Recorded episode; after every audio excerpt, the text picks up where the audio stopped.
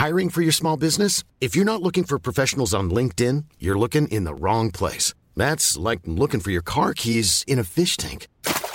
LinkedIn helps you hire professionals you can't find anywhere else, even those who aren't actively searching for a new job but might be open to the perfect role. In a given month, over 70% of LinkedIn users don't even visit other leading job sites. So start looking in the right place. With LinkedIn, you can hire professionals like a professional. Post your free job on linkedin.com slash people today.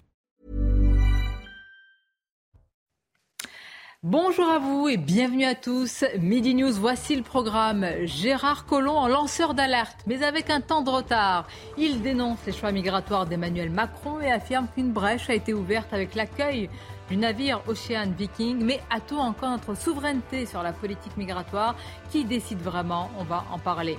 Nous irons d'ailleurs à ce sujet sur la frontière italienne où les contrôles ont été renforcés.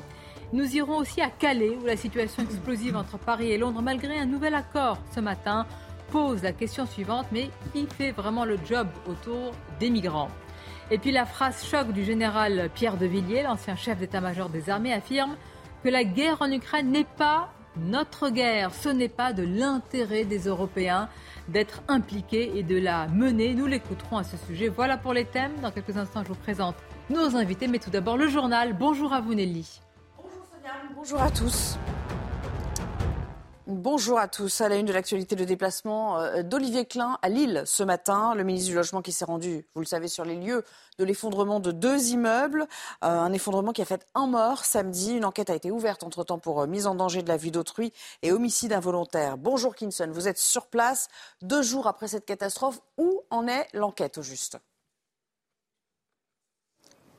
Écoutez, euh, Nelly, euh, les expertises hein, viennent tout juste euh, de commencer. Vous l'avez dit ce matin, le ministre délégué au logement, Olivier Klein, accompagné de Martine Aubry, sont venus sur zone pour constater les dégâts, échanger avec les experts et les secours. Olivier Klein l'a redit ce matin. Les deux immeubles effondrés n'étaient pas frappés hein, d'insalubrité. Une enquête est lancée pour comprendre ce qui s'est passé et surtout pour éviter qu'un tel drame ne se reproduise. Hier, des experts judiciaires accompagnés des services de la ville sont venus euh, sur zone. Ils ont échangé avec des commerçants et des riverains. Certains ont été évacués hein, jusqu'à nouvel ordre. Alors si aucun désordre sur les bâtiments environnants n'a été constaté pour l'instant, l'enquête prendra du temps, des jours, voire des semaines. Merci beaucoup. Je rappelle que vous étiez euh, sur place avec Dorine Jarnias. Dans le reste de l'actualité, la lutte contre euh, l'immigration illégale qui est au cœur de la coopération euh, franco-britannique afin d'enrayer les traversées de la Manche. Un nouvel accord a d'ailleurs été signé ce matin entre les deux pays. Une douzaine d'actions ont été répertoriées depuis la place Beauvau. Explication Clémence Barbier. La signature de ce nouvel accord entre la France et le Royaume-Uni pour lutter contre les traversées illégales prévoit le versement de 72 millions d'euros de la part des Britanniques à la France. En contrepartie, Paris va augmenter de 40% ses forces de sécurité sur ces plages, ce qui fera un total de 350 policiers et gendarmes supplémentaires. D'autres moyens vont également être déployés, tels que l'installation de caméras de surveillance aux abords des principaux points de passage le long du littoral. Et pour la première fois, des équipes d'observateurs seront déployées de part et d'autre de la Manche. La signature de cet accord qui est renouvelé euh, chaque année intervient dans un contexte de crise migratoire et de tension entre le Royaume-Uni et la France. Ce week-end notamment, 1200 migrants auraient tenté de rejoindre le Royaume-Uni par des embarcations de fortune et le gouvernement britannique a donné un nouveau chiffre. 40 000 migrants ont déjà traversé euh, la Manche pour rejoindre le Royaume-Uni, ce qui fait un nouveau record puisque l'an dernier, ils étaient 28 500. Un conflit social plutôt euh, inédit. Les laboratoires d'analyse médicale sont fermés après euh, un mois de bras de fer avec le gouvernement autour du budget de la sécurité sociale. Les syndicats de biologistes qui commencent ce lundi donc une grève illimitée. Parlons justement de leurs revendications. Écoutez. C'est une demande de, rétribution euh, de 250 millions d'euros sur laquelle nous étions dès le départ d'accord pour la redonner. La question, c'est la manière, c'est-à-dire que à partir du moment où vous avez une situation exceptionnelle, euh, des bénéfices exceptionnels et tout, eh ben, à ce moment-là, on est, oui, la profession était unie pour redonner ces 250 millions d'euros. C'est pas ce que nous a proposé le gouvernement. Le gouvernement a décidé de baisser la valeur de nos actes de 2 centimes d'euros, c'est-à-dire en fait de baisser la cotation de nos examens, et donc ça de façon pérenne. Enfin, avant de refermer ce journal, une petite image. On va découvrir les friges. Ce sont les deux mascottes euh, des Jeux Olympiques et Paralympiques de 2024 avec le bonnet euh, phrygien. Les organisateurs ont opté euh, pour un symbole de liberté connu de tous, figure allégorique de la République française. Elles ont d'ailleurs pour objectif de démontrer que le sport mérite d'avoir une place de premier rang dans notre société. C'est ainsi que la directrice de la marque Paris 2024 a justifié ce choix.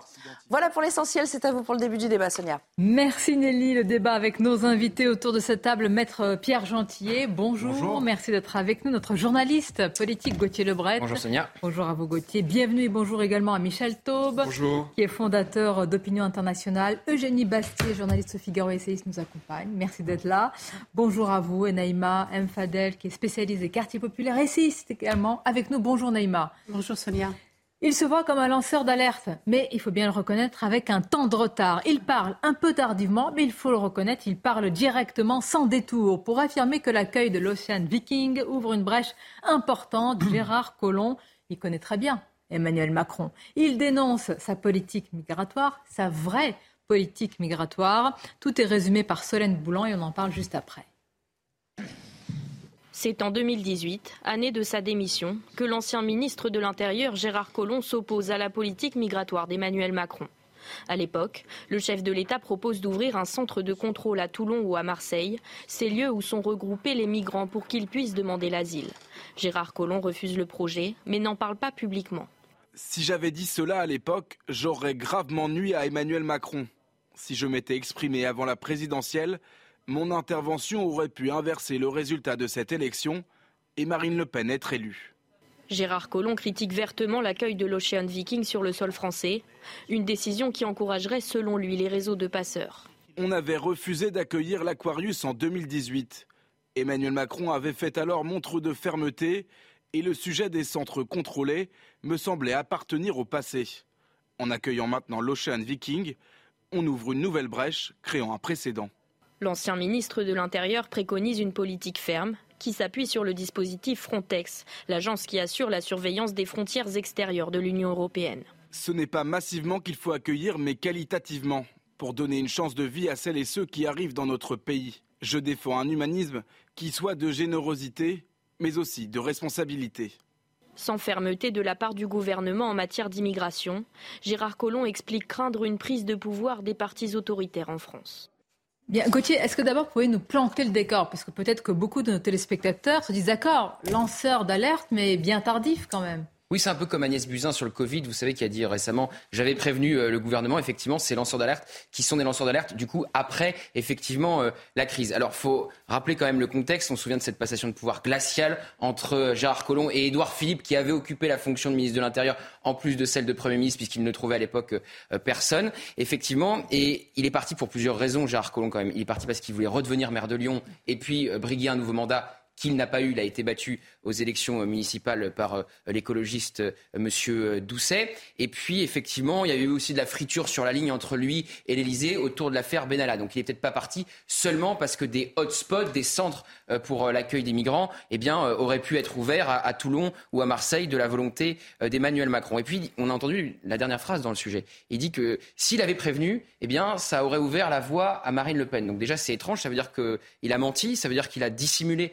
des informations pour pas faire monter Marine Le Pen. Donc c'est quelque part un, cadeau à Marine Le Pen et euh, un sérieux coup à Emmanuel Macron. Et puis, euh, dernier point, il, dit donc euh, ça aurait fait monter les partis du le, Rassemblement national. C'est ce que disait Emmanuel Macron quand il a refusé d'accueillir l'Aquarius en 2018. Il a dit ça aurait fait monter, je le cite, les partis d'extrême droite xénophobes. Donc ils sont sur la même ligne. Mais vous savez, il y a quelque chose de dévastateur, vous l'avez rappelé, je ne sais pas ce que vous en pensez, c'est de dire je ne l'ai pas dit pour ne pas faire monter l'extrême droite. C'est-à-dire combien de Français vont se dire matin bah, on ne nous dit pas certaines choses pour, parce qu'ils euh, ont peur de faire monter l'extrême droite. Les Français, ça ne les a pas empêchés d'élire 89 euh, députés euh, Rassemblement National. Oui, mais là, pour la présidentielle, nous étions encore à ce moment-là. Et puis c'est peut-être surestimer un petit peu son poids politique aussi, Gérard Collomb sans lui faire offense. S'il avait parlé, ça aurait mais le pas changé le cours de la présidentielle. Eugénie Bastier. Ça fait 20 ans qu'on ne veut pas faire le jeu 2 et de toute façon, quand on ne veut pas le faire, on le fait quand même. Et quand on prend des précautions comme ça, ça ne sert à rien. Moi, ce qui me frappe, c'est le moment de confusion politique que nous vivons et comment ce moment est révélateur, à mon avis, de, de, l'échec du en même temps d'Emmanuel Macron sur cette question migratoire. Quand vous voyez que, par exemple, vous avez Gérard, Gérald Darmanin, qui est un ministre de droite, qui aujourd'hui accueille l'Ocean Viking, et que vous avez Gérard Collomb, qui est un Premier ministre qui est un ministre d'Intérieur socialiste, qui lui dit ça, on voit bien qu'on est dans la confusion totale. Et il y a vraiment un problème de, en même temps qui saute aux yeux, c'est-à-dire qu'on ne peut pas faire fermeté et humanité en même temps. Il faut d'abord choisir une hiérarchie, une priorité. Et sur cette question migratoire, il n'est pas possible de. J'ai l'impression que euh, Gérard Collomb dit que Emmanuel Macron. en fait, moi je le soutiens qu'il ne s'autorise pas à parler, parce qu'à partir du moment où ils sont aux affaires, ils voient ce qu'on voit dans la réalité, dans la vraie vie. Ils sont au ministère de l'Intérieur. Quand vous êtes ah, au terrain, ils, ont tous les chiffres, ils ont tous les remontées, les alertes, etc., des renseignements généraux.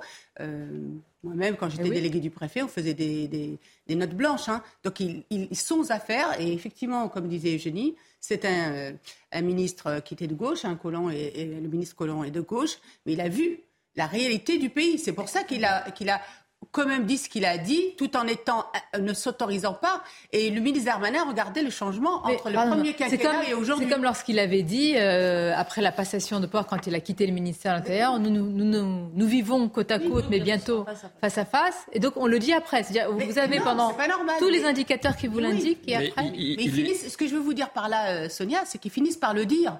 Parce qu'ils voient bien qu'ils ne peuvent pas le taire, surtout qu'en étant aux affaires, et que ça peut effectivement les rattraper par la suite. Et quand je vous parlais de Darmanin, le ministre Darmanin, rappelez-vous le premier quinquennat, et aujourd'hui, comment il, le, discours qu'il tient et les décisions qu'il a, envie de, qu'il a envie de prendre. Parce qu'à mon avis, concernant l'océan Viking, je ne sais pas si on dit ça comme ça, euh, euh, oui. je pense que à mon avis, ça ne devait certainement pas lui plaire. ce qu'aurait pu dire Marine Le Pen, c'est pas les propos de Gérard Collomb, c'est si on avait accueilli l'Ocean Viking dans, dans l'entre-deux tours de la présidentielle. Ben oui, et à ce moment-là, c'était. Euh, on l'aurait pas accueilli dans l'entre-deux tours de la présidentielle. On l'aurait pas accueilli. On a, là l'illustration de, cette impossibilité pour une gauche de responsabilité aujourd'hui euh, d'assumer une position ferme. Gérard Collomb a tenu un certain temps. Euh, un an et demi au ministère de l'Intérieur, mais, mais voilà, il n'a il pas pu aller au-delà. Et aujourd'hui, euh, Gérald Darmanin, lui, vient de, de, la droite. Et je pense qu'il y a une personne qui feint d'ignorer les réalités, c'est Emmanuel Macron. Euh, il le fait pour des raisons peut-être d'image et de, et de sa vision peut-être complètement angélique de, de l'immigration, euh, quelle qu'en soit l'ampleur et la, et la non-maîtrise. Mais la réalité, c'est que Gérard Collomb, il illustre parmi d'autres cette impossibilité pour la gauche d'être euh, responsable, c'est-à-dire ferme face à. Mais Emmanuel, ça, me frappe parce que vous dites fermeté et donc euh, en face c'est comme s'il y aurait la fermeté et l'humanité. Mais où est l'humanité? Non, non, mais je ne pose pas à vous, Michel, mais quand euh, l'accueil se finit porte de la chapelle dans des conditions sordides. exactement. L'humanité, c'est de la moralité. Elle est où l'humanité? Moi, je... c'est se donner des bons sentiments. En l'occurrence, on sait très bien que la majorité des gens qui parlent d'accueil n'accueillent pas et ne savent pas ce que c'est les conditions d'accueil de ces migrants. La majorité des gens qui sont dans, dans ce bateau, le Chêne Viking, on sait très bien malheureusement où est-ce qu'ils vont finir. Ils vont finir dans des endroits que nous connaissons. C'est Porte de la Chapelle, euh, c'est dans des taudis qu'ils vont finir. ils ont quand même bénéficié de nombreuses aides de l'État français en attendant. Une partie d'entre eux, mais en réalité, ce qui fait partie du problème. En réalité, en réalité, euh, il n'y a pas la capacité en France, un, pour qu'ils s'intègrent ou même s'assimilent. Et, deuxièmement, les conditions financières de cet accueil ne sont pas réunies. Mm. Et par ailleurs, une bonne partie, parce qu'il va falloir qu'on étudie aussi sur ces 234 personnes, combien Combien peuvent on vraiment prétendre à euh, rester sur le sol français combien Je rappelle qu'une obligation de quitter le territoire français, ça coûte aux contribuables 13 millions. Il y a une question qui est intéressante dans cette interview, c'est qu'il dit finalement pourquoi j'étais contre la création de ce centre hotspot de migrants à Toulon parce que je savais qu'une fois que les migrants étaient sur le territoire français, on ne peut pas, on n'a pas les moyens de les faire repartir. Et là, il a tout dit. C'est-à-dire, on ne peut pas. En fait, le, problème, pourquoi on ne veut, il y a une tour de crispation autour de l'Ocean Viking, c'est qu'on sait qu'une fois qu'ils sont là, il est impossible matériellement de les renvoyer.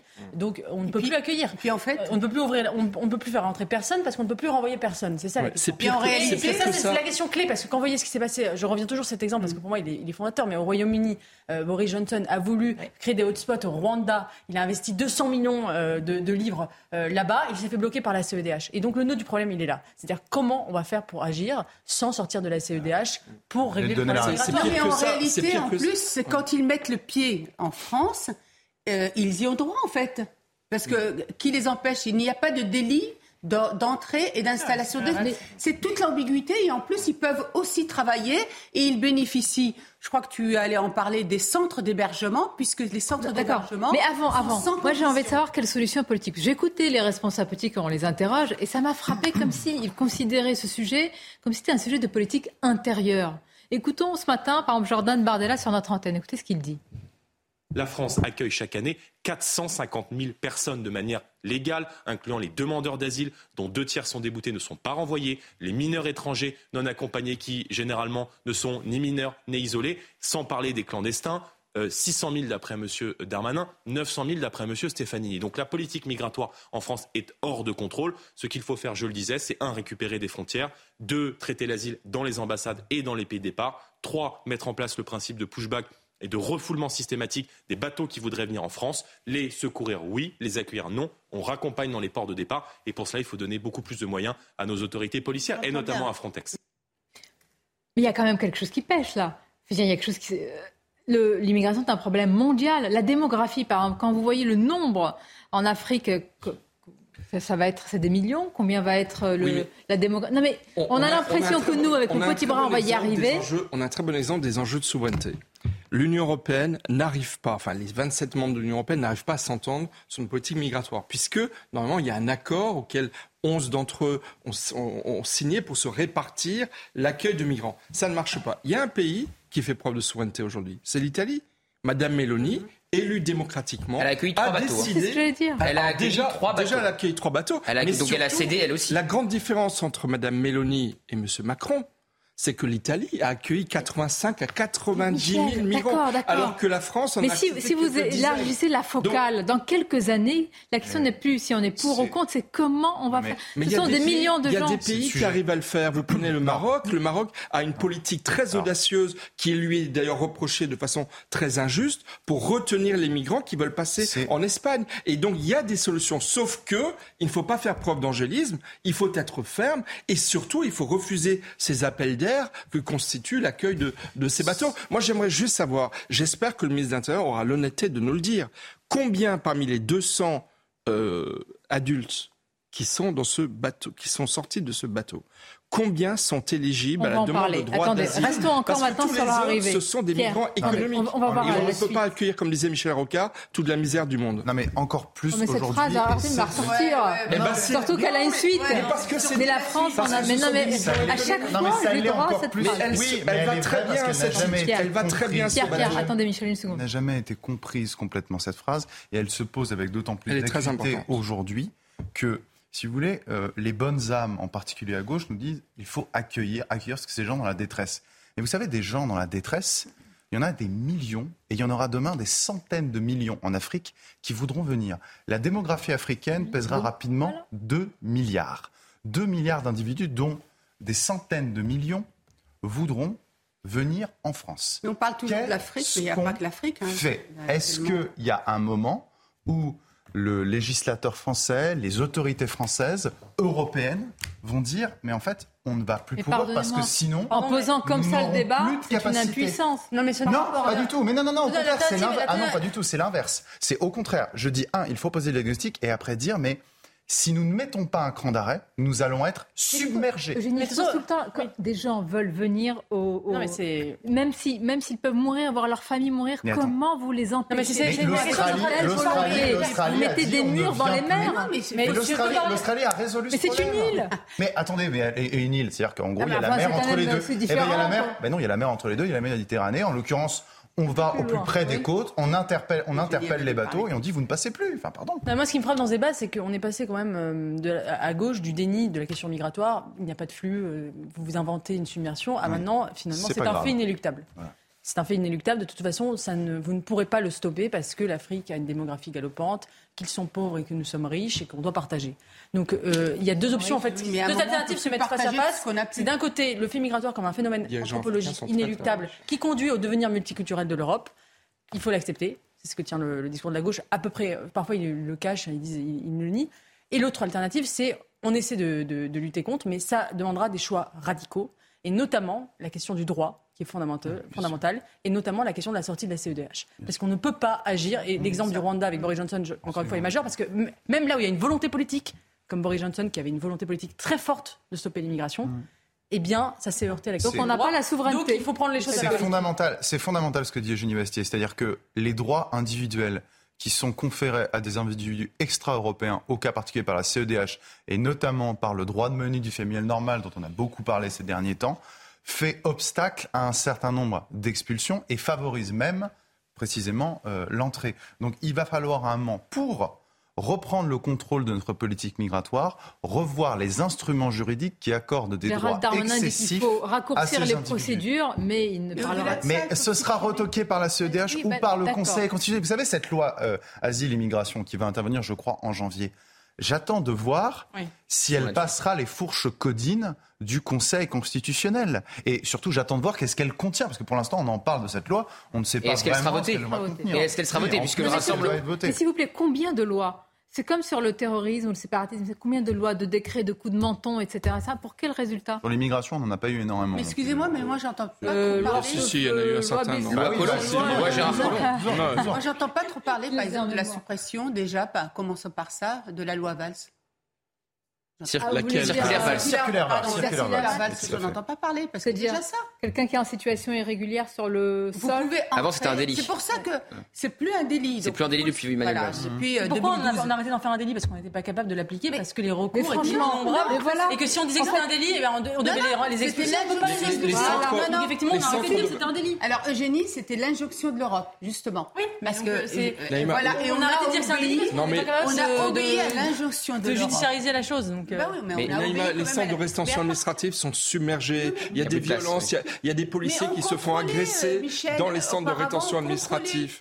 Donc vous, aviez peur Écoutez, mais imaginons le truc, quoi. C'est-à-dire que vous venez dans un pays, vous pouvez rentrer, vous installer, et, en même temps, on vous dit, vous n'avez pas le droit d'être là. Je voudrais qu'on écoute le général Pierre Duvillier, parce que moi, je pense quand même, vous l'avez dit, que la démographie, c'est un élément essentiel euh, de ce débat, si ce n'est l'élément majeur. Écoutons-le ce matin sur Europe 1. On est euh, à chaque fois qu'il y a un bateau de ce type, on est dans cette euh, problématique où il n'y a que des mauvaises solutions. Donc euh, il faut monter d'un niveau la réflexion et passer à l'action. Le niveau de réflexion, c'est que si on se projette dans l'avenir, prenons le cas de l'Afrique. Aujourd'hui, l'Afrique, c'est 1,3 milliard d'habitants. En 2050, il y aura 2 milliards 500 millions d'habitants en Afrique, dont plus de la moitié auront moins de 25 ans avec, euh, si on prend le cas du Niger, qui est un pays que je connais bien, j'en parlais souvent avec mon ancien homologue nigérien qui était à Saint-Cyr avec moi, sept enfants par femme en moyenne, un des pays les plus pauvres du monde. Il me disait, Pierre, tu pourras faire tout ce que tu veux. Ils viendront vers le nord, ils n'ont pas d'autre solution pour survivre, pas pour vivre, pour survivre. Ils viendront. Mais non, mais ils, viendront. Mais ils viendront, sauf, sauf si nous les arrêtons. Sauf. Moi, moi je voudrais. Non, moi, je, désolé. Moi, j'aimerais à quoi servent les frontières alors?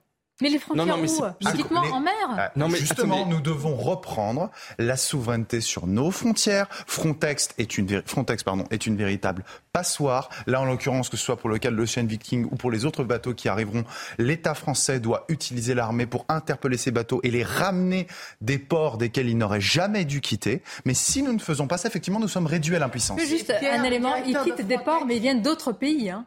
Oui, mais, ils quittent, le port tunisien, libyen, mais ils viennent d'autres pays oui, mais, Écoutez, bah il y a une chose retrouver la Emmanuel, sur nos frontières, c'est pas un Emmanuel Macron est capable de prendre des mesures de rétorsion contre l'Italie de mettre plus de policiers aux frontières pour gêner euh, les, les mouvements de population entre les Italiens et les Français. Et tout cela parce qu'il y a une querelle sur 235 personnes. Emmanuel Macron, il y a deux mois, était en Algérie pendant trois jours. La première ministre y est allée avec 16 ministres. Et qu'est-ce qu'on a eu comme résultat? Aucun accord avec les Algériens pour reprendre les OQTF. Donc il faut, il faut entrer dans un gaz. il faut savoir. Mais, oui, mais euh, l'Algérie avec le gaz, c'est en ce moment que vous allez. Alors prenons l'exemple, prenons l'exemple de la Tunisie. Euh, prenons l'exemple de la Tunisie. Donnons contre le terrorisme. Mais donnons les moyens à la Tunisie d'accueillir euh, les migrants dont on ne veut pas.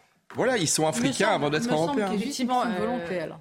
La question que soulève Pierre de Villiers est fondamentale. C'est est-ce qu'il est possible de résister à un mouvement euh, qui est peut-être, euh, oui, un mouvement historique en fait, euh, mais en fait on n'essaie même pas pour le moment. Donc essayons peut-être déjà pour commencer et, nous verrons. Et déjà changeons de discours parce qu'effectivement, quand vous avez la tête de l'Union européenne, une ministre des Affaires intérieures qui dit que l'Europe a besoin d'immigration, Le message euh, est aussi un, appel d'air. Donc changeons déjà de, message et de philosophie. Pour voir si ce sera déjà énorme. c'est efficace.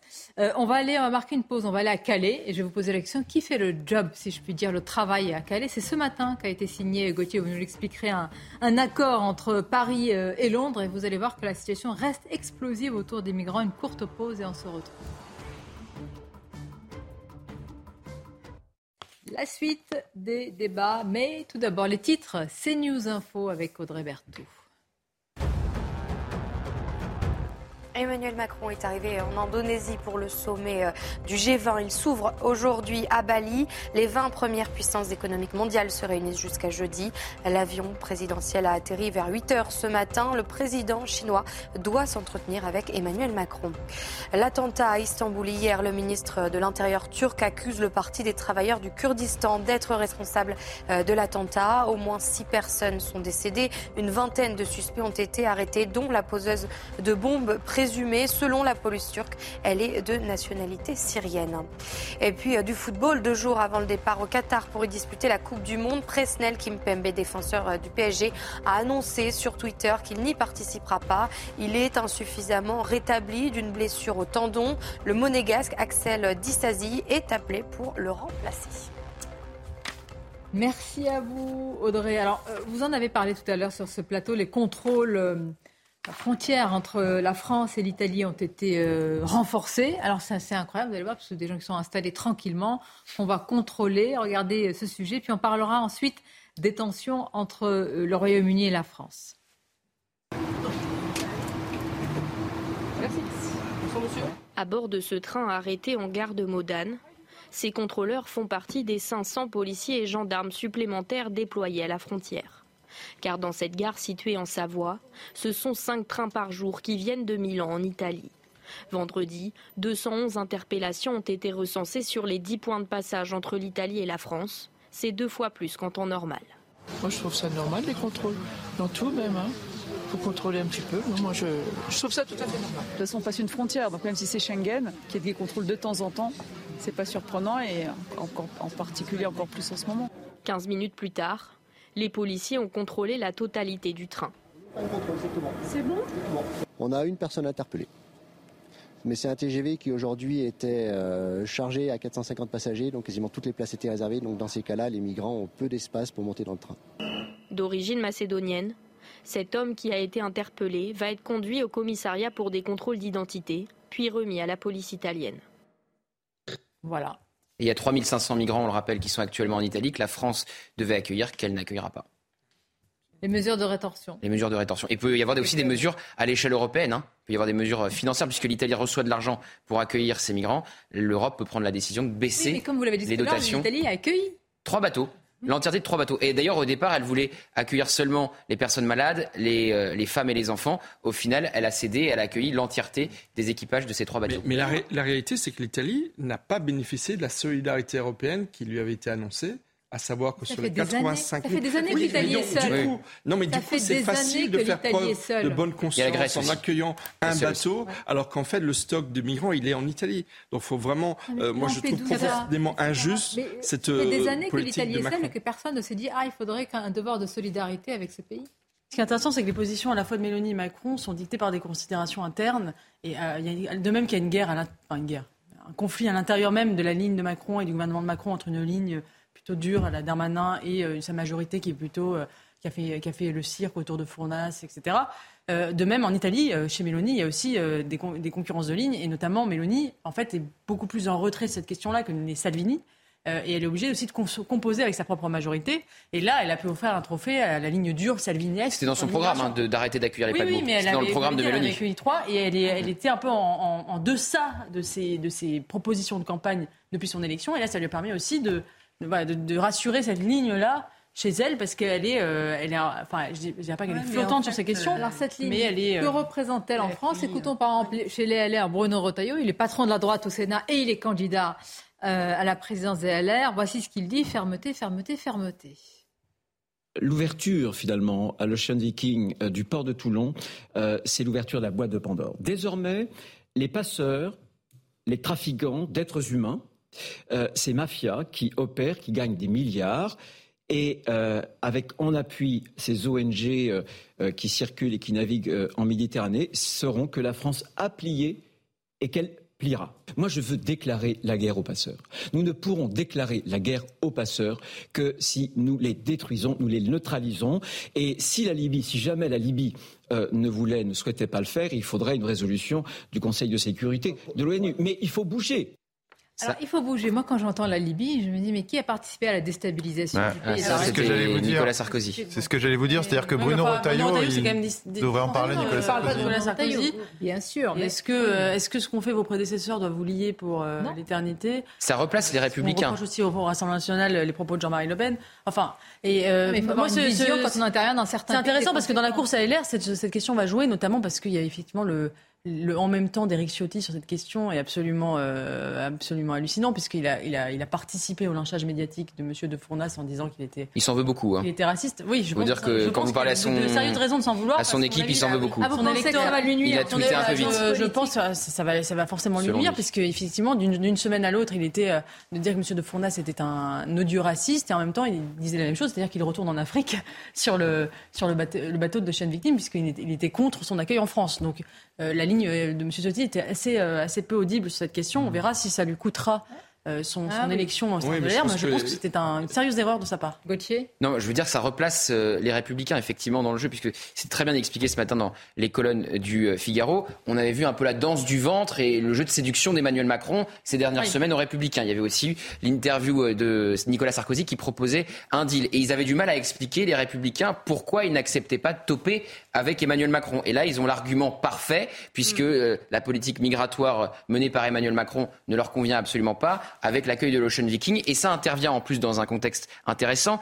Euh, Gérald Darmanin était dans une offensive de fermeté avec la présentation de son projet de loi immigration au Parlement et dans les colonnes du Monde. Alors ça sera au Parlement en janvier. Il y aura un débat d'ailleurs dès le mois prochain à l'Assemblée sur l'immigration. Et donc ça fait voler en éclats quelque part cette tentative de fermeté de la part du gouvernement. Euh, je rappelle que Gérald Darmanin disait qu'il voulait rendre la vie impossible aux personnes sous OQTF il y a à peine une semaine. C'est très juste, c'est-à-dire qu'en fait la différence de discours entre Emmanuel Macron et les Républicains, en particulier ces dernières années, on ne la voit, et je ne parle que du discours, je vais vous en parler après, que sur les questions migratoires. Pour Emmanuel Macron, la question de l'immigration, c'est un vrai trou noir dans son idéologie, si tant est qu'il y ait une idéologie macronienne. Donc effectivement, peut-être que les républicains, en plus, dans une euh, dans une élection du président qui va intervenir début décembre, peut-être que les républicains vont retrouver une respiration, un espace politique qu'on ne voyait plus depuis des années. Ensuite, j'ai envie de vous dire, le problème, il est occupé par le Rassemblement national. alors, un, il est occupé par le Rassemblement national hmm. entre-temps, et surtout, deuxièmement, c'est que ce discours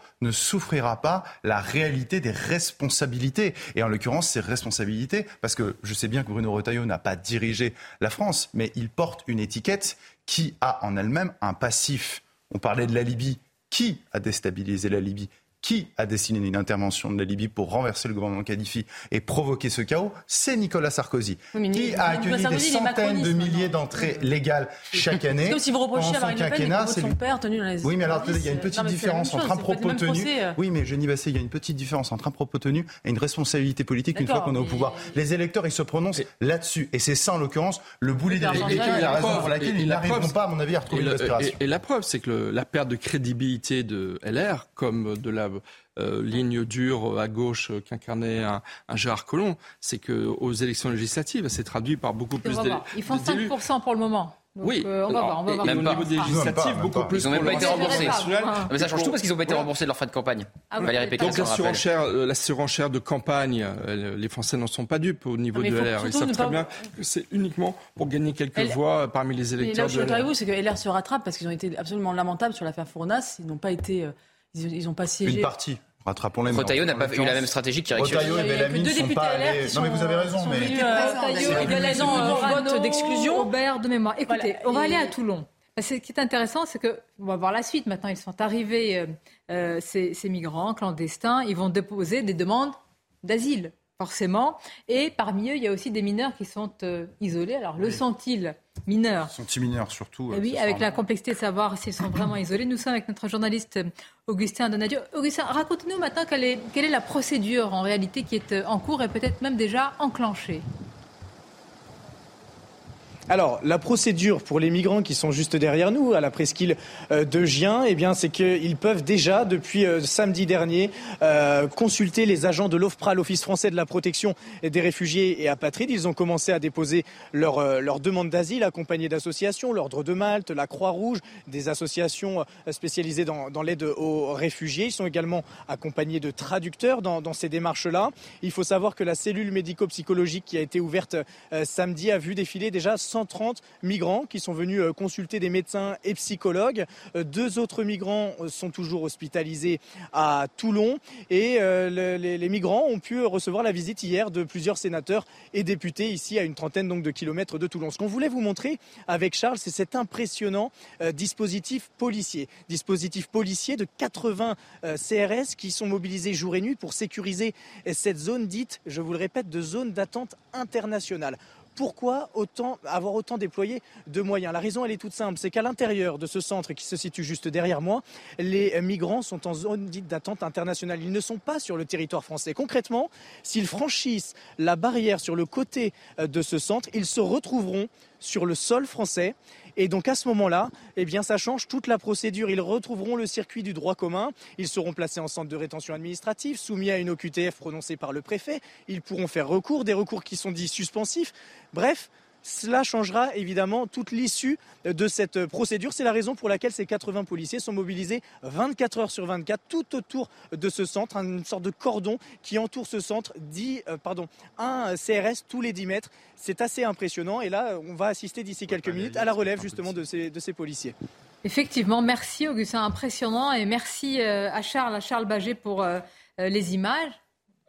Impressionnant, mais quelle démagogie, honnêtement. déployer tant de moyens qui, effectivement, représentent, comme le dire Pierre, un coût exorbitant pour la collectivité. Et puis surtout, ils vont tous. Enfin, c'est totalement théorique, cette zone dite internationale.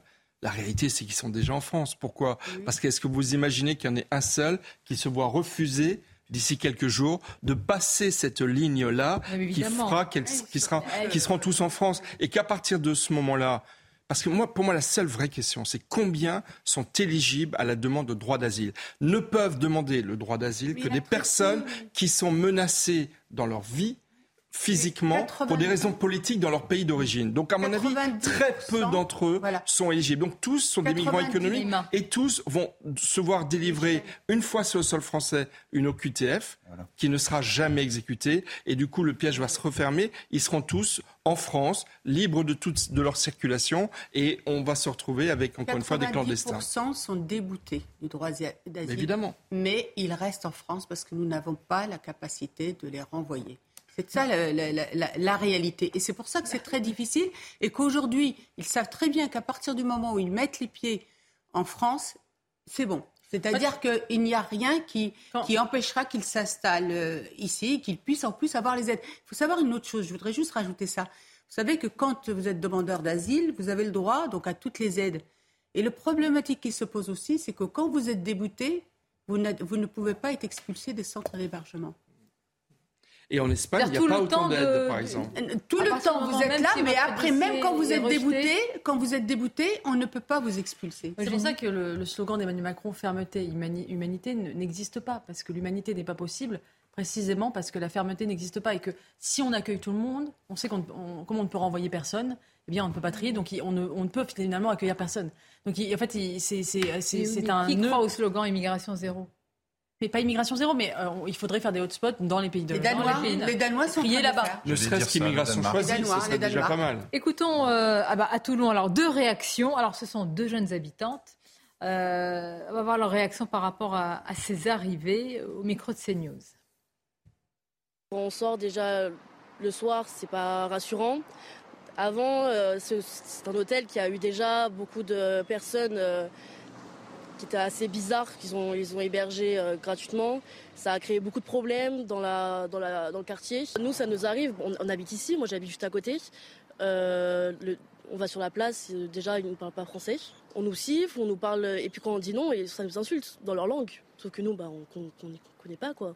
Donc voilà, ça va être pareil. Dès qu'on sort, on a peur, c'est pas très rassurant quoi. Et là, on sait pas trop qui ils sont quoi.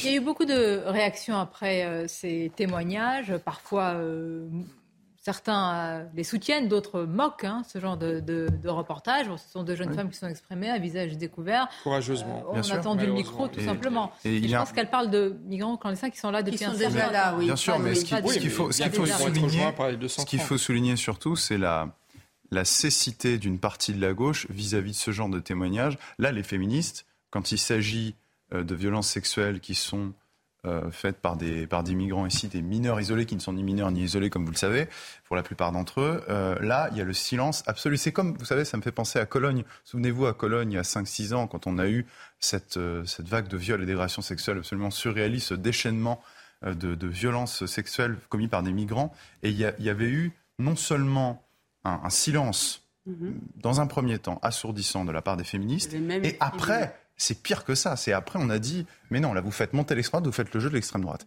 Il y a un moment où euh, le réel, il va falloir le regarder, il va falloir il y avait même, Pierre, en, prenne, conscience. Une tribune en disant c'est pas vrai, circuler, il n'y a rien à voir. Et c'est mmh. Kamel Daoud, l'écrivain algérien, qui lui avait fait une tribune en disant oui et qui expliquait ça aussi par la, par la sociologie aussi de ces personnes qui étaient arrivées. On ou alors, en fait, on proposait d'élargir les trottoirs éventuellement. Non, mais ce qui, était, euh, ce qui s'était passé aussi, c'est que ça fait un appel à d'autres personnes qui n'étaient pas syriennes.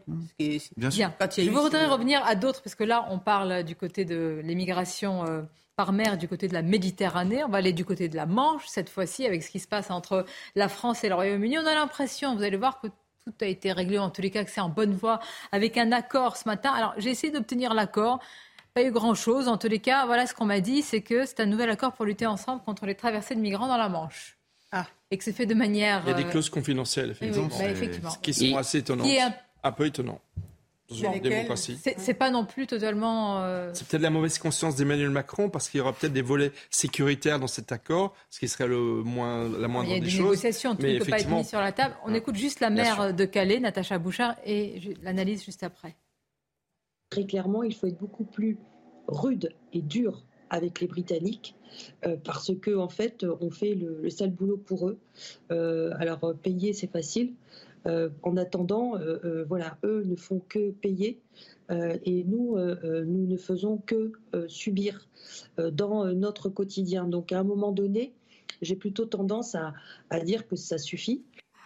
Alors Natacha Bouchard, ça fait des années que j'ai l'impression, mais elle, est volontaire, mais qu'elle dit la même chose sans résultat. Mais là, les Anglais vont encore payer, hein, puisqu'ils vont nous donner euh, plus de 72 millions d'euros pour qu'on augmente de 40% nos effectifs, euh, effectivement, à ce niveau-là, euh, entre la France et, et le Royaume-Uni, avec 350 policiers et gendarmes supplémentaires. Mais ce qui risque de faire réagir énormément la classe politique, c'est la volonté du gouvernement d'ouvrir des centres d'accueil pour migrants dans le sud de la France pour les empêcher de remonter jusqu'à la Manche pour pas qu'ils traversent effectivement la Manche et pour pas qu'ils se retrouvent au Royaume-Uni. Donc créer des centres d'accueil, c'est ce qui semble être euh, en train d'être euh, décidé entre le Royaume-Uni et la France, dans le sud de la France, pour empêcher les migrants de remonter et in fine de traverser la Manche. Ce que ne voulait pas le ministre et ce que dénonce en parallèle, pile au moment où Gérard Collomb dénonce effectivement la création, la volonté, il y a quelques années, d'Emmanuel Macron de créer de tels centres à Toulon et à Marseille. Et Madame Bouchard, qui est quand même passée des Républicains à son soutien à Emmanuel Macron au deuxième tour, si, parce qu'elle avait dit que c'était, qu'elle était plutôt satisfaite de la façon dont les problèmes à Calais étaient traités en matière migratoire. Elle dit la même chose. Oui, mais euh, en même temps, elle a beaucoup navigué. Elle est élue euh, sur place. Sonia, ce que j'ai compris, euh, c'est qu'au début, il était question de, de faire ces centres au Maghreb ou en Albanie. Ça a été refusé. Effectivement, c'est ce qu'a expliqué Gérard Collomb dans son interview au Point, c'est que effectivement, il voulait ouvrir de tels hotspots, euh, notamment en Tunisie, que ça a été refusé euh, par, euh, par ces pays du Maghreb, effectivement, oui. Mais ces pays du Maghreb, ils ont aussi leur souveraineté. C'est-à-dire quand on dit qu'il faut que les bateaux reviennent vers des ports, des ports sûrs. Mais oui, mais... Ah, mais ils ont leur souveraineté, mais ils ont aussi la responsabilité des personnes ajouter, qui laissent quitter. C'était la deuxième partie de ma phrase. parce que j'ai entendu un élu, je crois, de la mmh. majorité, de la Macronie, qui dit mais on n'est pas sûr que les ports soient sûrs, justement. Mais si, ils le sont, en tous les cas pour la Tunisie, l'Algérie, on, a, des moyens la Libye, je ne sais certains pas. ont avancé les conditions sanitaires des ports tunisiens ah, qui ne seraient pas aux normes pour accueillir ces bateaux. C'est pas vrai. Il me semblait que la Libye en Tunisie. Il me semblait que la Libye, on leur verse un argent fou aussi, non? Il n'y a pas une convention avec la Libye? Non, et puis faut, pour empêcher euh, ces petites euh, embarcations de partir Il me semble, hein, je crois que... la Tunisie va accueillir le sommet euh, de la francophonie à la fin de la semaine, ce qui est très bien pour, pour la Tunisie, mais on a des moyens de pression, on peut négocier avec les autorités tunisiennes, et il faudra bien qu'on ne cède mais pas encore faut-il que ces autorités chantage, tunisiennes, etc., puissent avoir la main aussi sur les passeurs, qu'il y ait aussi la guerre déclarée contre les passeurs, qu'ils empêchent une partie de leur population de partir. Je veux dire... Mais, mais c'est pour ça que je vous dis, à ce moment-là, si la Libye parce qu'elle a été déstabilisée. Mais bon, on va pas passer des années et des années à constater qu'elle est déstabilisée et attendre que l'État libyen se reconstruise. Si la Libye n'est pas capable d'exercer ses missions de police si l'État libyen n'en est pas capable. Alors l'État français et au cas particulier l'armée française doit intervenir pour arraisonner ces bateaux, les ramener au port et, euh, les démanteler. Alors moi la question que je me pose, c'est la pause, c'est la pause. Ah, Vous allez poser la question juste après parce que j'ai beaucoup de sujets. On va aller à Montauban avec une professeure sous protection euh, euh, policière, vous allez le voir, et puis vous nous direz là encore quel sursaut.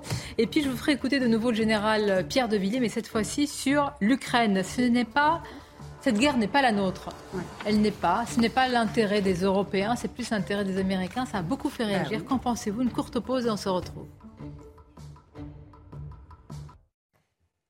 Merci d'être avec nous. La suite de Midi News. nous vous parlions là juste avant la pause de l'accord qui a été signé entre la France et, le Royaume-Uni. À l'instant, on vient d'avoir les, détails de cet accord autour des migrants. On va en débattre et, le développer. Mais tout d'abord, le journal. Rebonjour à vous, Nelly. Rebonjour Sonia. Bonjour à tous si vous nous rejoignez. À la une de l'actualité, un déplacement ce matin d'Olivier Klein à Lille. Le ministre délégué au logement, accompagné euh, de Martine Aubry, s'est rendu euh, euh, sur le lieu où deux immeubles se sont effondrés samedi. Et il a d'ailleurs annoncé la mise en place d'une mission d'étude qui viendra compléter les expertises judiciaires déjà en cours. Écoutez. Il y a eu un, sinistre important, un, drame, puisqu'une personne est, décédée, mais euh, ça aurait pu être bien pire. On n'est pas dans une zone d'habitat insalubre reconnue euh, et, reconnue comme on peut le connaître ailleurs.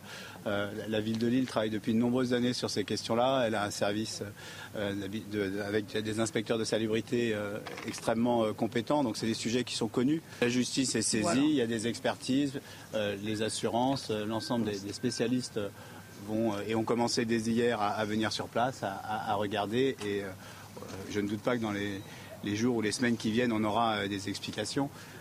Dans l'actualité de ce lundi, un mouvement des laboratoires d'analyse médicale. Ils sont tout simplement fermés après un mois de bras de fer avec le gouvernement autour du budget de la sécurité sociale. Les syndicats de biologistes sont en grève illimitée à compter de ce lundi. Explication sur ce conflit social plutôt inédit avec Eric de Ridmaten.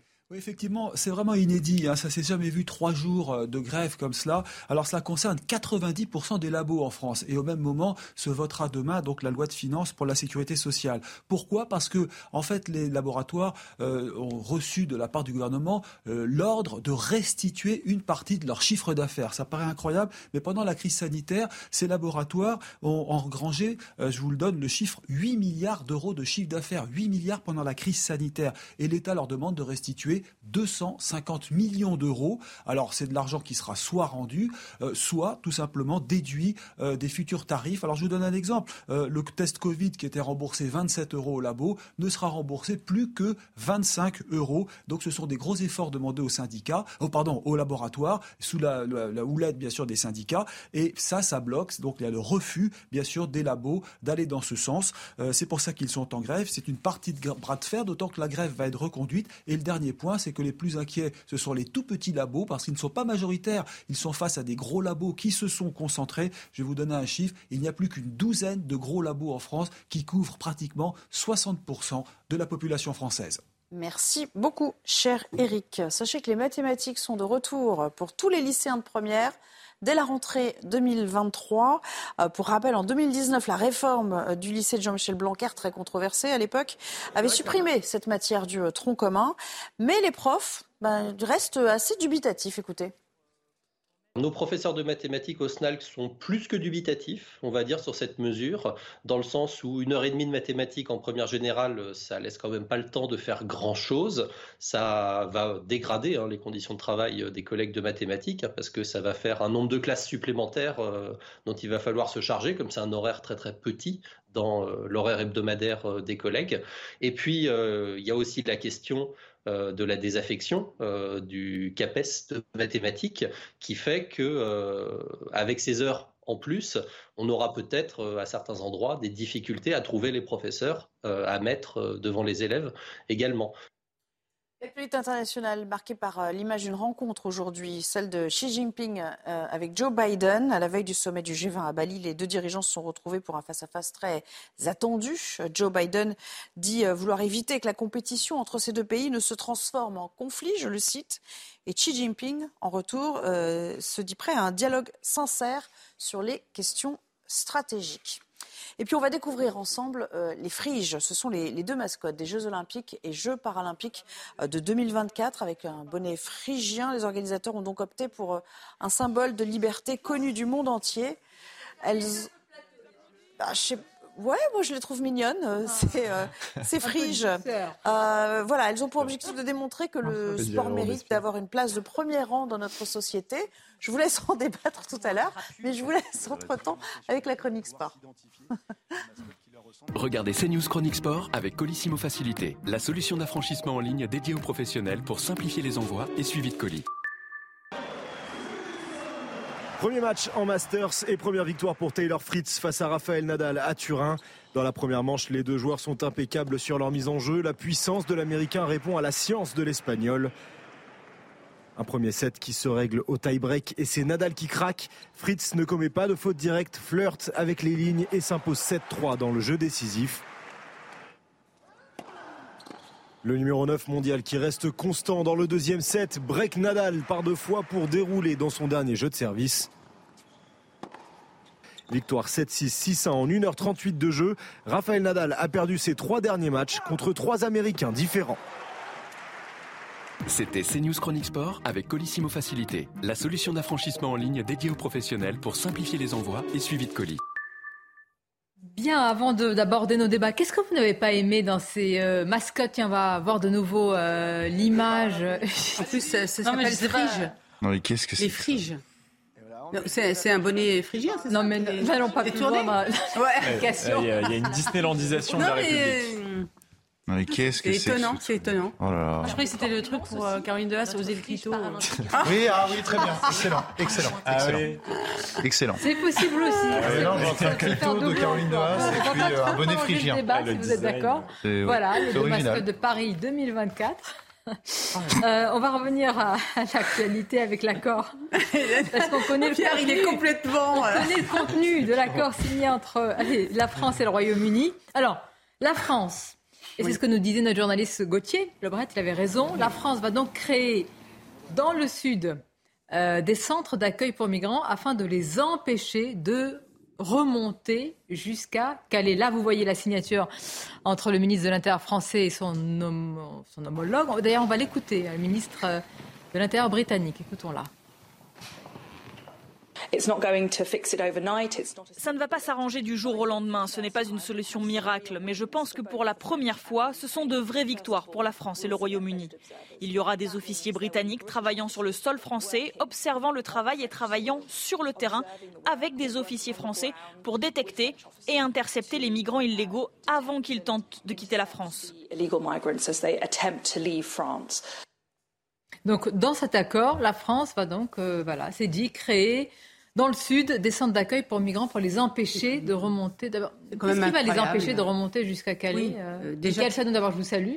Merci d'être là. Merci du cœur consultant. Non, moi, je regarde, je me dis, il pas la première ce qui est, ce qui est, incroyable, c'est qu'on apprend quelque chose d'assez incroyable. Donc, c'est pour ça qu'on a le sentiment que les, les citoyens ne sont absolument pas associés et puis qu'ils apprennent euh, comme ça au fur et à mesure. Euh, Alors, il faut dire pourquoi. Mais... Je pense qu'on verse quand même une, enfin, on donne une enveloppe tellement importante au Royaume-Uni qu'en contrepartie, on a accepté cela. Oui, mais Sonia, quand des pays, donne de l'argent plutôt. Oui, oui pardonnez-moi. Oui, c'est. Mais, mais, mais euh, Sonia, quand des pays intelligemment essayent, euh, se disent, il faut externaliser à des pays tiers, parce que justement, à partir du moment où ils mettent le pied dans, dans, le pays, ben, c'est beaucoup plus difficile de les faire partir comme par exemple le Danemark est en train de le faire, l'Allemagne est en train d'y réfléchir. Bah pourquoi on a accepté? Là, nous, mais oui, je sais. Donc on s'est fait avoir. On se fait avoir, je pense, depuis les accords du Touquet. Euh, voilà, la, la, la France. Ce avoir, c'est qu'on n'a pas le choix dans le sens où L'Angleterre, pardon, excusez-moi. Bah, la, France a cédé quand même une partie de sa souveraineté pour recevoir des subsides du Royaume-Uni dont elle n'a pas nécessairement besoin. On n'a plus du tout la, le, la maîtrise des flux migratoires au nord euh, du pays. Euh, on, est en fait euh, missionné par le Royaume-Uni pour, pour surveiller en fait sa propre frontière.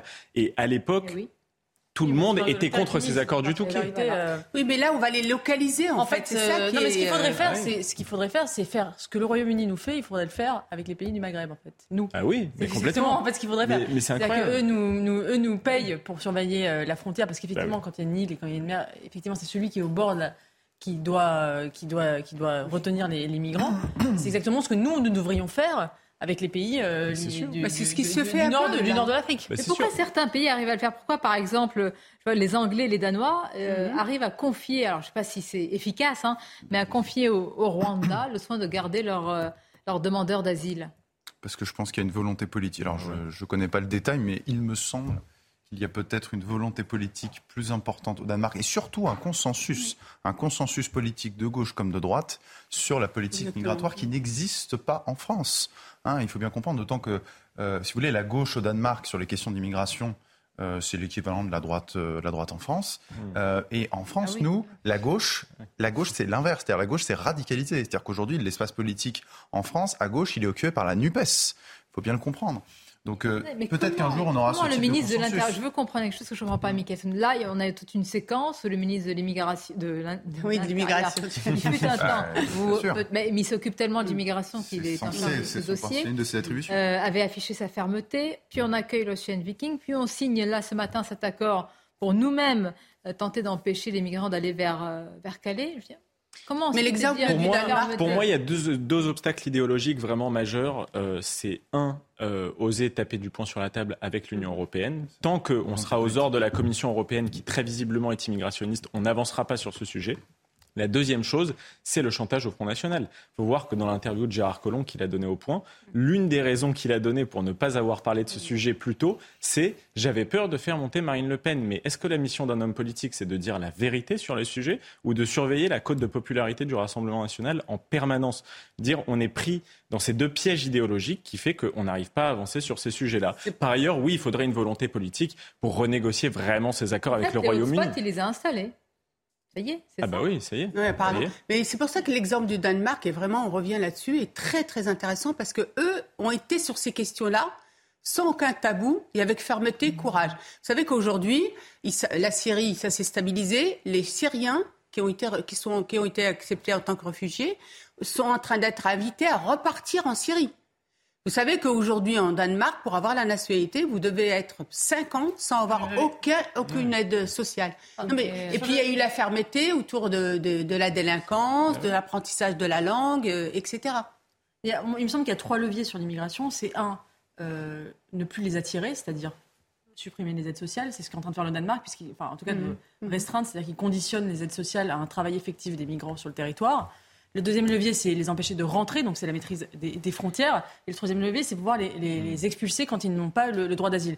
Donc sur ces trois leviers-là, il y a une marge de manœuvre, il me semble, qui est possible, euh, et sur lequel le, gouvernement français, me semble, ne, fait pas euh, tout ce qui est en, mesure de faire. Donc on crée des centres d'accueil, on signe pour créer des centres d'accueil dans le sud, et on avait ces images ce week-end à, Gravelines, près de Dunkerque, on voyait nos forces de l'ordre caillassées par, euh, par migrants, en partie en tous les cas par, par des migrants, parce qu'on voulait justement bah, aider euh, le Royaume-Uni et ne pas. Enfin, c'est quand même assez incroyable. Surtout, on fait le service d'ordre. Fait... Mais c'est le Pardonnez-moi, en l'occurrence, pour ces, ces images-là, je les ai vues aussi, c'est le monde à l'envers. C'est. Euh, ces étrangers commettent euh, des délits, hein, ils s'attaquent ici aux forces de l'ordre. l'ordre des choses, malheureusement, on n'a plus les moyens de faire respecter l'ordre des choses. L'ordre des choses voudrait que ces gens-là soient expulsés manu militari du sol français. Le problème, c'est qu'on l'a dit, une obligation de quitter le territoire français, c'est à peu près 13 000 euros. Je ne parle même pas en plus des délais, des recours possibles. On en a parlé en utilisant notamment euh, des, articles de, la CEDH, le droit de du familial normal, que sais-je, etc. Euh, donc oui, c'est un, peu le monde à l'envers. Le monde à l'envers parce que, un, on devrait expulser ces gens-là, et le monde à l'envers parce qu'on accueille ce que les Britanniques euh, devraient accueillir, ou alors tout simplement, l'ordre logique des choses, c'est que, non, non, mais l'ordre logique des choses, c'est que normalement, ce sont les pays de la nationalité de ces migrants qui devraient les reprendre. D'accord, mais comme c'est extrêmement l'Afghanistan ou le Kurdistan, ben c'est compliqué. Mais, il n'y a pas une euh, majorité d'Afghans. la plupart du si, temps. Si, il y a beaucoup d'Afghans. Là, là, il y a beaucoup C'est l'enveloppe financière qui nous a fait signer ça avec, euh, avec l'Angleterre c'est l'enveloppe financière qui nous fait accepter ça par euh, l'Angleterre? Oui, je soit ça, soit le manque de volonté politique. De, hein. de, de, de, cette somme? Enfin, je, je ça, ça va pas passer en catimini, je sais pas. Je en fait, l'accord du, Touquet, l'accord du Touquet, à la base, il prévoyait quand même une gestion un peu conjointe de la frontière avec l'Angleterre, mais il a été révisé par quatre fois. Et petit à petit, la France a cédé à chaque fois un pouce de terrain. Et mmh. aujourd'hui, on se retrouve dans la situation où la France fait de l'aspiration euh, par le sud et fait de la rétention par le nord. Donc tout esprit normalement constitué euh, aura compris que le stock de migrants va exploser. Euh, écoutez, euh, le problème de la France, c'est qu'elle est aussi rentrée des gens sur son territoire qui font qu'ils se retrouvent à, Calais. Donc c'est aussi le, il peut renvoyer la responsabilité sur la France qui, n'a pas de frontières. Rappelez-moi, mais Gérald Darmanin avait été très sévère justement il y a quelques semaines avec le Royaume-Uni. Il y avait eu même des, enfin, la tension était vraiment à son paroxysme. Donc on a abouti à cet accord-là. Oui, enfin bon, on voit ce que c'est. Vous dites faut taper du poing sur la table. Oui, il faut, mais il ne fait pas. Voilà, la question du financement est intéressante parce que avant ils ne payaient pas. Enfin, ils payaient, mais moins. les faire payer, c'est déjà quelque chose. parce qu'on voit aussi le en même temps. Avant, ils payaient pas. Après le en même temps macronien, on voit aussi le en même temps de Gérald Darmanin. C'est-à-dire que Gérald Darmanin, qui a quelques semaines montait les muscles, et aussi d'ailleurs cet été euh, sur les questions euh, d'immigration, qui faisait même le lien entre immigration et délinquance, on voit que finalement, quand il s'agit là d'agir, bah, il se couche devant les Britanniques.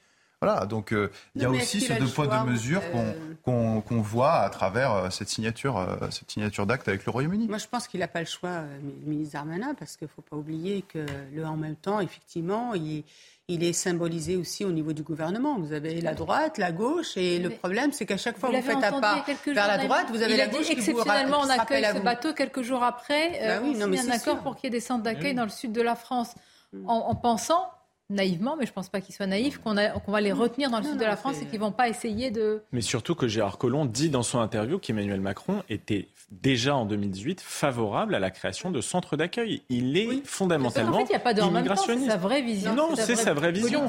Alors après, il y, a, il y, a, Gérald Darmanin qui souffle le chaud et le froid. Moi, je pense qu'il a, une, il a une volonté politique, mais qu'il est contraint par une majorité, par un gouvernement. Mais Emmanuel Macron, fondamentalement, sa vision de l'immigration, c'est plutôt une vision d'ouverture. Moi, je pense que... De, de, créer des colonies comme ça, de personnes Non, je pense qu'Emmanuel Macron voit le, problème de l'immigration sous l'angle d'un de, de la sécurité publique et de l'ordre public. C'est un problème pour lui d'ordre public, c'est un problème technique, mais qui ne voit pas l'enjeu civilisationnel derrière. C'est-à-dire l'idée qu'effectivement, mmh. euh, il y a un bouleversement démographique qui entraîne euh, un, bouleversement culturel euh, et un, renversement civilisationnel. Ça, mm-hmm. je pense qu'il ne le perçoit pas. Pour lui, c'est un problème d'ordre public. Ah, même sur l'ordre D'insécurité à la limite. C'est-à-dire que quand il dit, par exemple, qu'il veut répartir les migrants, par exemple, dans les zones rurales et les campagnes, il ne voit pas je le pense que, culturel. je pense qu'il pense que si les populations euh, travaillent et que économiquement ça se passe bien, mm-hmm. sa conviction, c'est qu'il n'y a pas de problème culturel. La répartition, la répartition, elle se fait déjà se fait déjà, notamment avec les réfugiés politiques. Mais surtout, un individu, il ne peut pas lui dire reste là, fixe-toi là et ne bouge plus. Oui, mais le problème, c'est que la répartition, elle, se fait depuis déjà euh, euh, pratiquement 4-5 ans, la répartition dans des villages, dans des petites communes. Il faut savoir une chose, c'est qu'elle n'est pas accompagnée par une mise au travail des personnes.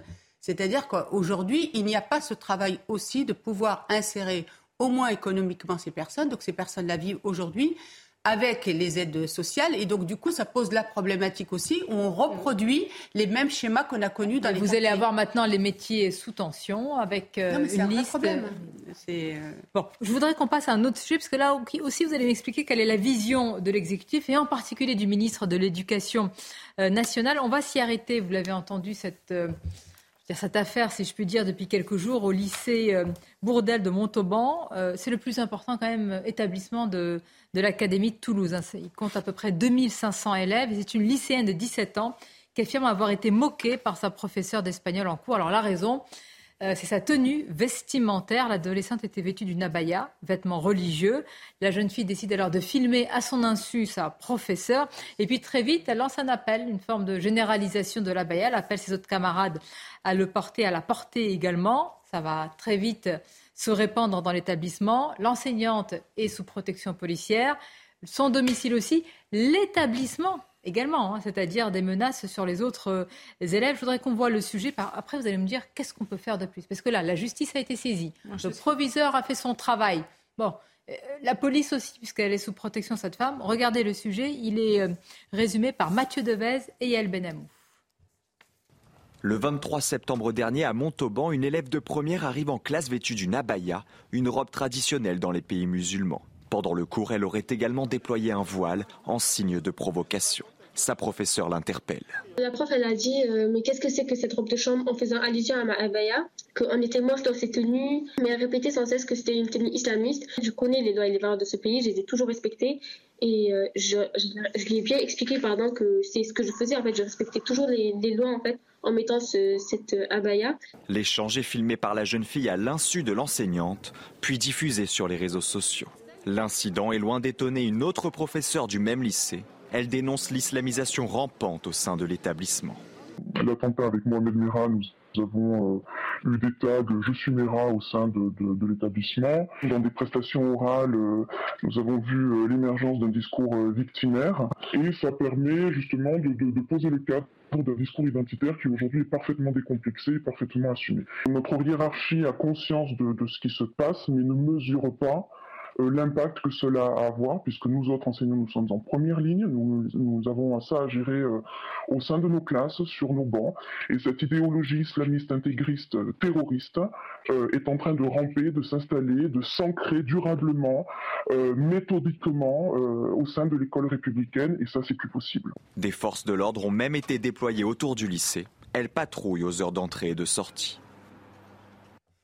Forces de l'ordre sur le qui-vive. La justice a été saisie. Les collègues dénoncent à l'unisson l'islamisation rampante. Alors que faire de plus? Il y a une solution très simple, c'est l'uniforme à l'école. Là, vous n'avez plus de problème. Et c'est, on va y arriver. Parce que de toute façon, pourquoi d'ailleurs. Ça gomme l'idéologie? Non, mais pourquoi l'uniforme? Pourquoi l'uniforme à l'école existe majoritairement dans les pays anglo-saxons qui, ont la plus grosse, qui sont les plus grosses sociétés multiculturalistes? Parce que plus vous avez de multiculturalisme, plus vous avez besoin euh, d'imposer un, une, uniformisation par l'ingénierie sociale de l'État, donc par l'uniforme plus vous avez de problèmes, chacun va venir avec son, son habit culturel, etc. et, donc, euh, le multiculturalisme conduit à l'uniforme. Et on va y arriver en France parce que c'est la seule solution. Il n'y en a pas d'autre. Et d'ailleurs, euh, j'invite le, le, ministre de l'Éducation, euh, Papendiaï, à prendre, à mettre en œuvre cette, cette, cette mesure. Il ne rencontrera aucune résistance. la majorité de la population française le soutiendra. Ça ne pourra pas mettre Emmanuel Macron de faire des clins d'œil à la droite. Euh, je ne vois pas pourquoi il, il, il le fait gagnant, Gagnant et ça, ça, ça m'intéresse. Et sur les réseaux sociaux, sur TikTok, qui est le réseau le plus vu par, par les jeunes, où vous avez une sorte de prosélytisme, mais on voit mmh. comment ces, ces, vêtements sont portés, comment il faut même les accessoiriser. Qu'est-ce que vous faites? Ah bah c'est euh, là où ça se passe. C'est la, D'ailleurs, c'est ce qu'elle dit, c'est ce qu'elle dit cette élève dans dans les propos que vous avez reproduits. C'est-à-dire, elle dit je, je respecte la loi. Je respecte la loi. Non, elle respecte pas la loi. Elle a conscience de la loi et en réalité, elle essaie de la contourner parce qu'elle sait bien quel est le fond de la loi. Le fond de la loi, c'est quoi? C'est neutralité dans l'école, neutralité religieuse. Et là, elle contourne sciemment, sciemment cette neutralité. mais encore une fois, j'ai envie de vous dire, on, découvre la lune, quoi. Ces problèmes s'aggravent parce que on en, je suis désolé, hein, on va encore en revenir toujours là, mais tant qu'on ne réglera pas la question du flux migratoire, alors le port d'uniforme à l'école peut être une bonne idée, mais si on ne règle pas le, le, flux migratoire, on réglera jamais. C'est la troisième ou quatrième génération mais, bien sûr, c'est évident si vous concentrez. Ce sont des gens qui sont nés en France, mais si connaissent vous rien de leur pays d'origine, ils ne savent même pas parler. mais oui, mais, ils sont nés en France, mais leurs oui, parents, mais, mais pourquoi Mais parce que quand vous concentrez, quand des, parce que quand vous concentrez, quand des populations se concentrent à un certain endroit et quand ils sont 90% à avoir les mêmes référentiels culturels que le pays d'où ils viennent, eh bien ils reproduisent ces mêmes codes culturels. C'est logique, c'est humain, c'est naturel. Donc plus vous allez avoir un flux important, plus vous allez avoir ce au Maroc, les, les, jeunes filles ne sont pas habillées comme ça. Hein. Elles vont, euh, même si elles sont voilées, elles ont la. D'ailleurs, elles ont la, blouse ou elles sont en jean ou une jupe. Beaucoup de régions au Maroc qui appliquent la blouse, voire le. Voilà, mais elles ne, elles ne, sont pas abaya. Enfin, c'est quand même assez. Vous voulez dire que c'est pas importé Vous voulez dire que c'est que. Ah non, moi je dis que moi je dis que c'est pas importé. La abaya est, est importée d'Arabie Saoudite et elle effectivement, euh, elle est qualifiée aujourd'hui d'habits euh, et, musulmans parce que on lui a donné cette connotation. Mais il n'y a jamais eu qui a favorisé il n'y a jamais eu d'habits musulmans. Dans tous les pays musulmans, tu vas, ils ont des habits traditionnels. dans votre sens quand même un petit peu. C'est pas un problème religieux, c'est un problème culturel. Identitaire. Mais il y a aussi, alors il faut coupler ça, c'est-à-dire qu'il y a à la fois ce que je dis sur le phénomène de l'immigration qui pour moi est central, et en même temps, c'est vrai, si je puis dire, il y a une stratégie des islamistes en France qui ont bien compris que pour faire progresser l'islamisme, c'était plus la peine de passer par des grandes actions, par euh, du terrorisme, etc.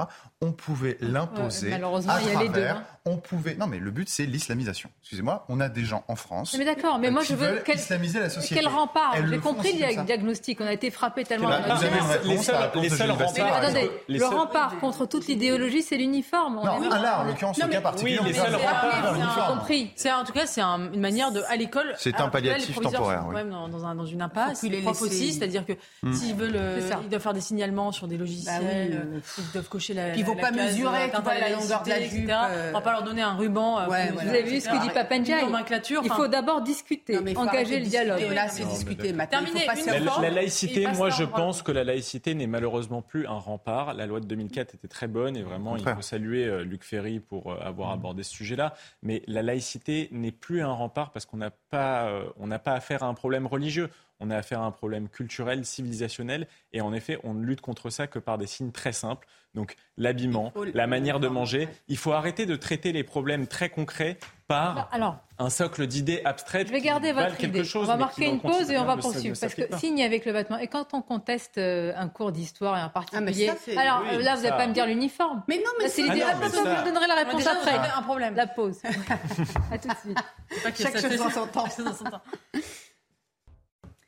Nous allons continuer à évoquer dans quelques instants euh, le cas de cette enseignante placée sous protection euh, policière à un motoban. Nos invités qui nous affirment que ce n'est pas tant un sujet ou un problème de laïcité, mais surtout culturel. Un sujet culturel, on va y revenir. Mais tout d'abord, les titres avec vous, Audrey Berthaud. La France et le Royaume-Uni ont signé un nouvel euh, accord pour lutter ensemble contre euh, les traversées de migrants dans la Manche. Un accord conclu alors que Gérald Darmanin recevait son homologue britannique ce matin. Il prévoit notamment que les Britanniques versent 72,2 millions d'euros à la France qui en contrepartie augmentera de 40% ses forces de sécurité sur ces plages d'où partent les migrants. Emmanuel Macron et Sergio Mattarella insistent sur la grande importance des relations entre leurs deux pays. Dans un communiqué conjoint des deux présidence. Ils ont également souligné la nécessité de réunir les conditions d'une pleine coopération dans tous les domaines, tant au niveau bilatéral qu'au sein de l'Union européenne. Et puis en Ukraine, Volodymyr Zelensky accuse les Russes d'avoir commis des atrocités dans la région de Kherson, quelques jours après la reprise de la ville par les Ukrainiens. Il a ajouté que 400 crimes de guerre russes avaient été documentés, sans préciser s'ils concernaient uniquement la région de Kherson. La plupart des enseignants euh, du lycée Bourdel de Montauban dénoncent une islamisation rampante. Je voudrais qu'on écoute, c'est intéressant d'écouter Maître, important la rhétorique chez les avocats et la ligne de défense de votre consoeur, de votre consoeur qui représente justement cette lycéenne euh, euh, qui veut imposer, enfin qui porte la baya et qui a quand même appelé hein, ses autres camarades à porter également ce vêtement. Et évidemment, écoutons son avocate. Le professeur exige de pouvoir échanger avec elle à la fin du cours. Et à la fin du cours, elle sera avec sa copine et euh, il va y avoir un échange où euh, le professeur va euh, tenir des propos assez choquants pour la cliente puisque sa tenue va être assimilée à, à de l'islamisme. Et bien évidemment Aminat va rétablir la vérité en indiquant qu'il s'agit d'une simple robe euh, qui n'a aucune connotation euh, euh, religieuse ou autre, et que par conséquent, elle n'est absolument pas dans l'illégalité et que justement, elle est au contraire bien respectueuse des valeurs républicaines. Alors écoutons quand même l'inversion de la charge, c'est-à-dire que c'est l'élève qui est choqué, hein, donc c'est elle la victime, et elle va rétablir la vérité, puisqu'évidemment, elle la possède. Ça va de soi. C'est le métier d'avocat. Hein oui, oui, non, mais en l'occurrence, là, la consort a raison dans les arguments qu'elle avance. Si vous voulez, elle se, elle se sert du droit tel qu'il est et de l'ambiguïté autour de. Bah oui, c'est logique. Mais encore une fois, je veux dire, c'est pas le, c'est pas la responsabilité des avocats, c'est la responsabilité du législateur de ne pas avoir assez bien précisé euh, la loi sur la laïcité. Euh, peut-être qu'il faut plus euh, d'interdictions. À ce moment-là, il faut que le législateur intervienne. Quoi, Écoutez, la longueur des robes. Mais c'est la difficulté. Mais, attendez, juste un mot. je pense qu'il ne faut pas qu'on leur réponde sur ce terrain-là. À mon avis, si je puis me permettre, le terrain de la laïcité est un piège en réalité. On devrait simplement dire à ces gens, vous savez, euh, on peut, enfin, bah oui, parce que, bah oui, c'est à, cette, dame, vous avez raison, peu importe, mieux. Non, mais l'action. Non mais Ce n'est pas sous un angle de la laïcité qu'il faut à chaque fois répondre. Ils utiliseront cela, oui, c'est ça. De quoi, pardon Mais c'est ce qu'ils utilisent, c'est ce que C'est pour ça que je vous dis que nous, c'est un piège, parce que quand on utilise laïcité, c'est tellement flou et c'est tellement sujet à interprétation qu'on ne s'en sortira pas. Il suffit aussi de répondre, pardon, qu'en France, sur un plan culturel, non, on ne s'habille pas avec la baya. La baya, vous le verrez plus tout à l'heure, c'est un vêtement qui vient d'Arabie Saoudite. Donc il n'y a pas à s'habiller en France avec un vêtement culturel d'Arabie Saoudite. Juridiquement, ça ne tient pas. Non, Quoi Sur le plan du droit, comment vous faites Ah oui, parce que ah, mais le droit ne veut pas tout régler. Vous n'avez pas donné aux C'est pour ça que je une nomenclature des habits. Vous savez, on n'est pas obligé de tout indiquer. Et d'autant plus, d'autant plus que vous avez l'an dernier Blanquer a fait passer une circulaire sur les enfants transgenres à l'école où il demande finalement aux établissements de mhm. respecter les vœux de l'élève et de s'adapter donc à la demande identitaire des élèves sur la question des transgenres. Comment, euh, alors même qu'on a fait ça sur les enfants transgenres, demander ensuite euh, aux établissements de résister à la pression d'élèves qui veulent s'habiller comme ils veulent et notamment mettre des abayas. Il y a une contradiction. On ne pouvez pas dire d'un côté les transgenres euh, ont le droit de se faire appeler comme ils veulent avec le pronom qu'ils veulent, avec le prénom qu'ils veulent à l'école et en même temps euh, ceux qui ont des abayas, eh bien on va leur dire non. Eh bien non parce que vous êtes dans, une mentalité d'adaptation de, l'école à l'élève et non pas de l'élève à l'école. Mais là c'est terrible. J'imagine cette enseignante parce que vous avez entendu quand je vous dis l'inversion de la charge, donc c'est elle qui a moqué finalement l'élève. C'est l'élève qui rétablit la vérité sur ce qui est vraiment un vêtement hmm. religieux ou pas. Et moi, je suis pas sûre que juridiquement, euh, Sonia, ça me rappelle, soit pas mis en difficulté. Hein, en vérité, en vérité, c'est pas important. Étrangement, Samuel Paty. Rappelez-vous ah bah quand vous avez oui, du livre. non, mais je vous assure, ça me rappelle quand on on a nuancé ses propos, quand on a cherché des failles à son niveau, quand on lui a dit mais peut-être que vous auriez dû faire ceci, mm. cela, et quand euh, effectivement la gamine s'était euh, posée aussi en victime. La question de savoir si c'est un vêtement religieux ou pas, à mon sens, n'est pas importante du tout. Mm. C'est comme dans le cas du burkini. On a trouvé des failles de partout, sanitaires, administratives, pour dire qu'on ne déroge pas aux lois de la laïcité, enfin aux règles sanitaires pour des motifs religieux, etc. Mais on ne parle plus de religion, on parle d'une assimilation, une civilisation hmm. étrangère. Il faut leur redonner la civilisation locale, c'est-à-dire la civilisation française. Je pense que ça ferait beaucoup de bien à cette jeunesse. C'est beau, hein, vous avez de beaux discours. Ça, passe, ça passe par des gestes du quotidien. en fait, si vous avez un chef d'établissement qui a, qui a effectivement qui a quelque chose entre les jambes et qui va effectivement résister, ça va marcher. Mais si, si vous en avez un qui est effectivement un peu plus. Non, mais il faut un homme ou une femme. Il faut donc imposer l'uniforme. Et moi, je pense que ça ferait du bien. Exactement. Ce n'est pas. Tous en même temps. Je pense que, ça... l'uniforme est la seule solution. Je pense que ça ferait même du bien à cette génération qui est en quête de sens, qui est en quête d'un d'un collectif, qui est en quête d'une transcendance. Et je pense que tout ceci peut leur être offert par la France. Pourquoi euh, en quête de transcendance et pourquoi elle, euh, je veux dire, la, nature a horreur du vide? Mhm. Donc, est-ce que, est que, de la part de l'Europe, de l'Occident, de la France, il y a un manque dans ce oui, cas-là? il y a un manque. Il est occupé. Bah alors... Il y a un manque. On vit dans une société euh, qui allait vers une sécularisation peut-être. Euh, oui, certainement, qui, qui, qui, érige euh, l'argent en roi, et je pense qu'il y a une partie de la jeunesse qui se cherche. Et c'est pareil pour les militants écolos, c'est pareil pour d'autres. Juste, il faut s'accrocher aux valeurs, partager le mais même. Non, mais le modèle français, enfin, je veux dire, encore une fois. Mais qui le défend? Mais mais normalement, normalement ici, le chef d'établissement. Une bonne partie de la droite et la gauche républicaine. Soit vous allez sur le terrain de la laïcité, soit vous allez sur le terrain, hein. le terrain de la France et des valeurs françaises. On ne s'habille pas avec un, vêtement étranger. Est-ce que vous avez l'exemple là d'une personnalité vraiment euh, qui pourrait avoir autorité et pour dire, qui parle, qui est écoutée par une partie de la jeunesse ou de la société. On aurait pu penser. Mais euh, qui, les politiques ne sont plus entendus? Ah, euh, bah les, leaders d'opinion, je ne sais plus où est-ce qu'ils sont. Mais qui va infuser ce que vous dites? Ah, Va faire infuser ce que vous dites je suis d'accord avec vous, mais j'ai pas la solution. Moi, je, je, je, pense à une personne, mais je dirais pas le nom parce que. Ah bah ça va, ça. Merci pour mais non, mais ça en débat. Aujourd'hui, moi, je, ce, que je. Non, non, vous n'allez pas me dire un politique. Si, je sais à qui vous pensez. Euh, parce qu'il a au sud de la France. Parce qu'il a beaucoup. Euh, maire d'une ville comme Cannes. Je vous mais parce qu'il a écrit, il a écrit sur. Bien sûr, il a des normes régaliennes qui sont très importantes en termes de, de, de transmission de la. Je veux pas caricaturer tous les jeunes, mais ils sont sur TikTok du matin au soir. Mais ils sont orphelins, ces jeunes. Philippe Etchebest la tête de l'éducation nationale. Voilà. Vous voulez qu'on vous donne un nom Je vous en ai donné un. Ces jeunes sont orphelins de cette France. Non, mais Si nous, on a pu épouser ou s'agréger à ce peuple, à ce peuple de France, c'est parce qu'à un moment, on nous a transmis ce qu'est la France. Vous, vous, voyez ce que je veux dire? Je vois très bien, parce qu'on a eu des professeurs qui l'ont fait, parce qu'il y a eu l'éducation. Alors qui L'école jouait ce rôle-là. Il n'y avait pas de tabou. Sur, l'immigration, je ne sais pas s'il y a des solutions, parce qu'on est, tellement pris dans, dans une endroit, mais sur l'école, vous mettez l'uniforme, vous supprimez euh, les, téléphones, euh, vous faites de l'école ah un, sanctuaire, ah un sanctuaire anti-numérique, plutôt que de distribuer des tablettes à ah chaque, à chaque élève, comme le fait Madame Valérie Pécresse dans l'île de France, euh, par exemple.